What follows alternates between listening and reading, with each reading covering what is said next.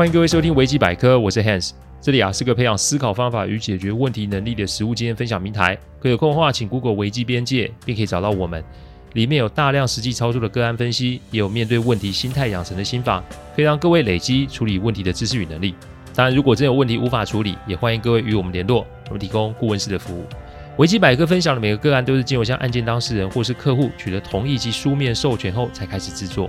我们的每个个案都会先用文字档打好进行录制，录完后交由案件当事人及客户听过，待他们觉得没有问题后啊，再交由后制并上架。这是我们音频制作的程序。希望各位在分享维基百科之余，也可以向身边的人说明制作过程，好，那可以安心。最近啊，在看一本书，书名叫《学以致用》，哦，是自己用的自用哦，而不是用来拿来用的自用。书里面啊，有一段话让我很有感觉，这句话是这么说的：我们在学习上感受到的多数痛苦，是来自于对于结果的忧心与执着。今天啊，要讲的这个个案啊，是我在数年前啊，呃，遇见的一个个案。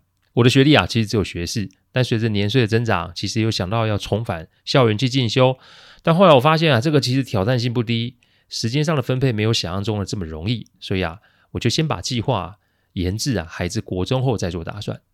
我从小就不是一个好学生，除非我有意愿，否则再好的东西对我来说都是一种负担。某年啊，我去了一堂简报的课程哦，这门课啊非常的难报，历经重重考验，总算是结训，也拿到了名次。那这门课啊，有意思就是可以回训，让我们可以用过来的角色啊，给予一些新进学员一些建议及分享哦。几天前一个晚上，我接到一个课堂同学的电话，他说他们那边有一些状况。我还第一次听到有人练简报练到恐慌症发作，然后那位发作的人啊一直在喊我的名字，诶，我也不知道为什么。然后呢，同学问我说：“诶，你有没有时间啊？来现场看看状况？”还好那天晚上我没什么事哦，我就出门到了他们演练的现场哦。我到场的时候啊，看到哇哦，人山人海呀，啊，看来大家都很有学习的热忱哦。但我看到里面有些人的神色不太对，简单来说，应该是有些情绪哦。我跟大家点点头，打招呼，就见到了今天个案的主角，我就叫他 Nervous 好了。没错，就是英文紧张的意思哦。很多人在旁边一直在劝慰着这位 Nervous，有人在旁边掉眼泪，有人在旁边劝说，有人在旁边干着急。我没有说话，我拉了张椅子坐在旁边。因为我来了是来了，但看这位小姐的表情，目前还在恐慌之中。这个啊，某个程度有点享受众人安慰的样子哦。既然叫我来，你就得付费用。我打开时钟开始计算时间。既然来了现场，我就得履行我的工作。我常说，安慰是一个有时效性的药物，但药物啊，可以是良药，也可以是毒药啊。所以，如果对方长期需要或是过度沉浸在这个氛围里面的话，那我就有必要做一个时间上的阻断。情绪跟解决问题通常不会是有关联的。再来，是我之前也提醒过大家，出言安慰之前，你想想自己是否有办法陪伴对方继续走下去。如果你的安慰只是想要过过你当好人的瘾头，我劝你大可不必哦，因为那种行为充其量是围观，而不是帮忙。所以下次如果遇见类似的问题时，想想怎么做才是对对方真正有益的。好心很好。但这个世上，好心有好报，不是字面上那么的简单。好心必须搭配正确的方法，才会有好报。这个“报”字不是出言安慰的人会有什么好处，这个“报”字指的是现在问题里面那位当事人的问题是否得以解决。我清楚，我这么说啊，非常的不讨喜，甚至有些机车哦。哦，不，应该是很机车啊。哦，但想想我们多少次的言行，其实都只是为了彰显自己的善心。我们真的有关心及 follow 对方，最后问题是否有解决吗？各位要想想哦，帮人不能只是利益良善那么的简单。如果你的好心让对方更加的沉沦，你不是在帮人，你是在害人。那害人的人会有好报吗？各位自己想想。好，劝世的内容到此为止，我们继续回到案子本身。十五分钟啊，Nervous 啊，看到我了，他擦了擦眼泪，就过来跟我打招呼。然后很多人就围在我们身边，投以关怀的眼神。我看着他，我就说：“你接下来要怎么做啊？你如果要一堆人围在我们旁边，那没关系，我的费用就是计以人头收费，算一算，身边有十四个人哦，所以他只要付得出这个钱，我就可以即刻开始。”我这回讲出来啊，旁边人都被吓到，好像这跟平日我的形象有所差异哦。我接着说，处理工作跟平日的样子本来就会有所不同。在商言商这四个字不用我讲吧？该怎么办就怎么办。而且我也不能接受现场处理问题的时候被众人围观：一、不利于问题的整理；二、当事人的情绪没办法稳定下来；三、如果讯息外传，那只是会更乱而已。认识我人就知道，来问我问题的，我会来者不拒，给予一定程度的解答。但如果你是花钱来找我的，那就会有不同的规格。这里的规格是指我对客户会有要求及限制。那这个是基于保护客户而有的设计，所以没有必要的人啊，是不可以在我执行案子的过程中出现或是旁听，因为那对当事人来说都会是风险。所以 Nervous 它有以下的几个选择：一、终止这个咨询，付我通行及计时所花的时间费用；二、继续这个咨询，但只有我们两个继续接下来的咨询。三、继续这个咨询，付我连同围观人数的咨询费用。我曾经说过，不论是哪一种行业，我们都是用时间在换钱的。不同的方式与内容计算的方式也会有所不同。解决问题的开端不是让客户一直讲一直讲，基本的规则在一开始就要建立。这不但会有利于后续问题的处理，也会增加解决问题的正确度。Nervous 想了五分钟，他说他要第二项。由于当天啊，他们是租下整层楼作为练习之用，所以啊，我们到了闲置的会议室，开始了我们的咨询哦。我问他说：“你为什么想报这一门课啊？”因为这门课老师非常严哦，不论是学员的选择、课前准备、课中演练，甚至是课后的复习啊，都会占据你很大一部分的时间。他想了想，就说：“我要突破自我。”这通常说要突破的人啊，除了特定的人格属性之外，在他们的现实生活中一定会有缺憾。而这个缺憾是他们现在无法面对及克服的。最常的做法就是透过学习，然后重整心中的想法。说穿了，Nervous 是想透过学习受挫，然后来突破他现在的现状。那恐慌又是怎么一回事啊？哎，我也曾经说过哈，哎，这里要跟大家说声抱歉，因为都快做到一百集了哦。我这个曾经说过会重复很多次啊，还请各位这个见谅啊。学习环境通常只是一种触发，而这个触发呢是。当事人重新回想，甚至是体验的那种恐惧。如果前面说的很多人的学习是想要突破以前或当下所无法面对的问题，因此应对之道不是教他怎么做简报或做呈现啊，比较适合的做法是找到对方想要来上课的动机，还有了解他们无法面对的困难及恐惧是什么，这才会有机会解除所谓恐惧或是所谓的这样讲中年危机。好了。我给 Nervous 三张 A4 的纸与一支笔，然后啊，我把咨询的时间暂停。我跟他说，我今天啊没有什么事情，我可以等他慢慢的写。这段期间我不会收任何费用。每一个个案都会有不同的处理方式。面对一个已经疑似有恐慌症的个案，更多的加压只会让他更想逃跑。这不是我的本意，也不是处理问题的方式。大约三十分钟后，他写好了。内容大致是啊，他今年三十七岁，有两个小孩，每天都忙于工作与家庭之间。家中的事啊，大多是他一肩扛下，这是他自小被教育的概念。所以啊，每天啊都没有什么时间可以做其他的事情。讲白了，连自己独处的时间都没有。这几年，他与先生的婚姻出了一些状况，虽然目前没有什么大的状况，但那种不确定感让他想起了自幼家庭的不圆满。妈妈为了挽回变心的父亲啊，他这个大女儿从来没有少过被苛责及情绪勒索。所以他对母亲啊，通常都是妥协与配合居多。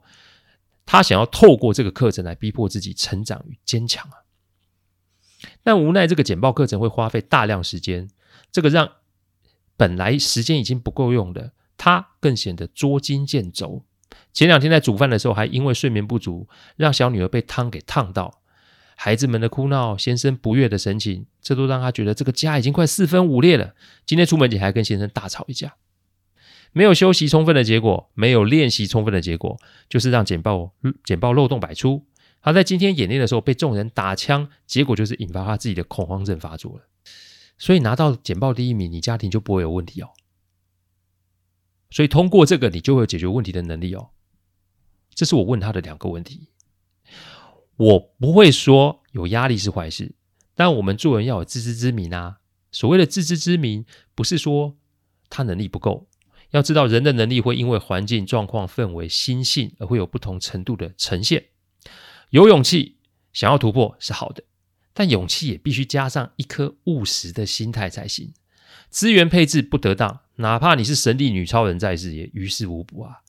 那所谓的停顿与停滞不前是不同的。以下是我给他的几点建议哦。第一点建议，先传讯息回家报平安，买可乐爆米花，我们来看电影哦。做另一件事只是让自己更痛苦，那倒不如先不要做啊。面对困难要克服，这个心态是好的。但我常说，心态好如果没有配上方法，那结果就不见得会是自己想要的。因此，他现在要做的是松下来，先来件自己喜欢的事儿。因为婚后有了家庭，有了小孩，自己的时间都被分配光了。今天我们就先来做做自己喜欢的事，不是替先生做，不是替小孩做，是为自己做，而且是要百分之百的为自己做。简报呈现重不重要？我想是重要的，但人生的优先顺序时时都可以改变。调整顺序从来都不是放弃，不是摆烂。调整顺序是为了让自己有一个喘息及休整的时间而已。一个人连自主做主权都没有办法安排的话，那人生一定会有很多的变数及状况嘛。所以你想做什么呢？Nervous 说他年轻的时候很喜欢看电影，特别是那种不用想的爆破动作大片。我就让他打个电话回家请假，然后放自己几个小时的假。我们来买可乐、爆米花，好好的休息休息。第二点建议：看完电影回想剧情，对照自己现在的状况。我们的工作可以帮客户端处理很多的状况，所以陪客户看电影也是我们的工作之一哦。但你不要以为我们只是看电影，然后依时收费。这两个小时我可没偷懒，因为我在记录剧情以及可供对照 Nervous 现在的状况的连结。任何的剧情啊，一定会有。对照当事人状况，只是身为顾问的我们是否有那个细心度、敏感度，可以做出连结。但记得不是牵强的解释，而是要能够打动当事人的连结。这一点会在将来很多案子里面会有更多的说明哦。这部电影讲的是一位特种兵，由于哥哥过世，他只好负起养育子女的责任。但一个大老粗跟初入青春期的少女，其实就会发生很多沟通上的摩擦，有些是烦人的，有些是感人的。特别是最后啊，特种兵为了救子女，以身犯险，身受重伤的桥段，其实还真的蛮赚人热泪的哦。我用这段对照 Nervous 的内心状态，那就是他克服了现实生活中的种种不顺，而选择照顾家人，但到最后却是换得身心俱疲，以及被众人嫌弃的下场。那种心情不能说不沉重吧？我讲到这里的时候，Nervous 啊掉了眼泪。我不能说我讲的准，但至少这是他的情绪触发点。很多时候啊，人啊不是不知道问题出在哪，很多时候是人不敢面对，或是欠缺面对的方法罢了。因此找到了触发点，那我们接下来就要对症下药啊。第三点建议，重蹈覆辙的确会发生，但这是必要形成条件的哦。Nervous 跟我说啊，小时候啊亲眼目睹母亲啊用尽心力拉住变心的父亲，那种卑微、那种心酸、那种痛苦，这都让他对于家庭有极大的恐惧。特别是跟先生的相遇、相爱、结婚、共组家庭，这一切的过程都是那么的顺利，但他总觉得这种幸福的日子是不实际的，因为他一定会像他的母亲一样重蹈覆辙。我相信大家都有听过“心想事成”这四个字哦。处理案件那么多年啊，我发现我们每个人都有心想事成的能力，只是我们创造坏的能力远比创造好的能力要强上许多。深陷情绪的时候，我们都会情绪化，而且把身边的事情都搞砸。接下来就是怪天怪地怪众生，但殊不知这种情境就是自己搞出来的嘛。